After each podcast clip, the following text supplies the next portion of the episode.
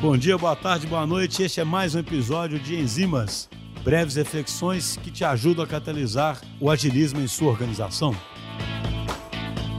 Olá, meu nome é Luana Giovanni. Eu trabalho aqui na DTI com qualidade de software e também como Scrum Master. O objetivo hoje é a gente refletir como que a gente pode organizar e reaproveitar os testes de bancada usando o teste plan. O teste plan é uma ferramenta do Azure DevOps que facilita a nossa organização, planejamento e reaproveitamento dos testes. A gente, para usar qualquer ferramenta, a gente precisa seguir alguns passos para melhorar e otimizar otimizar o nosso trabalho. Primeiro, a gente precisa planejar o que a gente vai testar. Muita gente pula essa parte do planejamento dos testes, mas é uma fase muito importante, porque é no planejamento que a gente define o que vamos testar, como vamos testar e o que vamos entregar com esses testes que a gente vai realizar. Então, nesse momento do planejamento, a gente consegue ter claro um objetivo do que a gente vai fazer. E ele é muito importante para a gente analisar os requisitos do negócio negócio, identificar os pontos críticos, definir o escopo dos testes e também como que a gente vai registrar esses testes, seja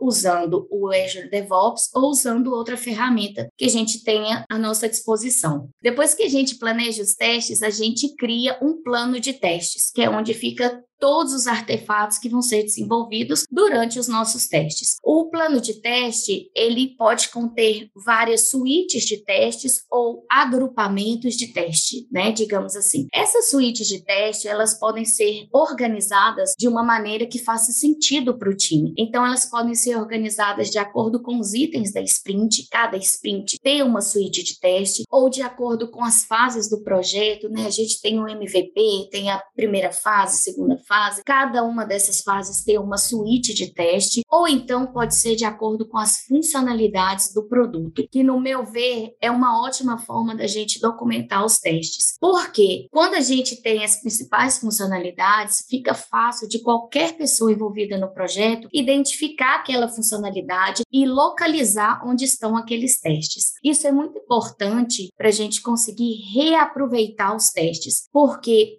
um ponto que pesa muito na decisão de fazer um teste é o retrabalho. O retrabalho é um fator muito importante na decisão de testar ou não, porque isso impacta muito na produtividade do time. Então, quando o time organiza os testes de forma que ele reduz esse retrabalho, isso facilita muito a documentação dos testes, a utilização dos testes e o resultado disso é a melhoria da qualidade do produto que a gente está desenvolvendo. Um desafio é a gente pensar os testes da mesma forma que a gente pensa o desenvolvimento do software. No desenvolvimento, a gente usa componentes, bibliotecas para otimizar o nosso desenvolvimento, reduzir o retrabalho e melhorar a qualidade. Os testes, a gente deve seguir a mesma filosofia: organizar os testes, reaproveitar os testes para melhorar a qualidade do que a gente está sendo feito. O objetivo do teste é melhorar o nosso produto e não trazer um trabalho extra para gente ou fazer algo só por fazer ou para falar que está fazendo. Então, se o time não consegue identificar um benefício em testar, fica muito difícil dele desempenhar. E quando não identifica um benefício ao realizar um teste, a gente deve refletir: por que, que isso não é um benefício? Isso está sendo custoso demais? Isso está gerando muito trabalho? Ou isso não está melhorando a qualidade do meu produto? Se isso tiver estiver acontecendo, a gente tem que parar e replanejar esses testes, porque talvez a gente não fez o teste da forma como ele deveria melhorar o nosso produto. E se isso não acontece, se o nosso teste não melhora a qualidade do nosso produto, não tem por que testar. Então, acho que o maior desafio quando a gente fala de teste é a gente conseguir encontrar o equilíbrio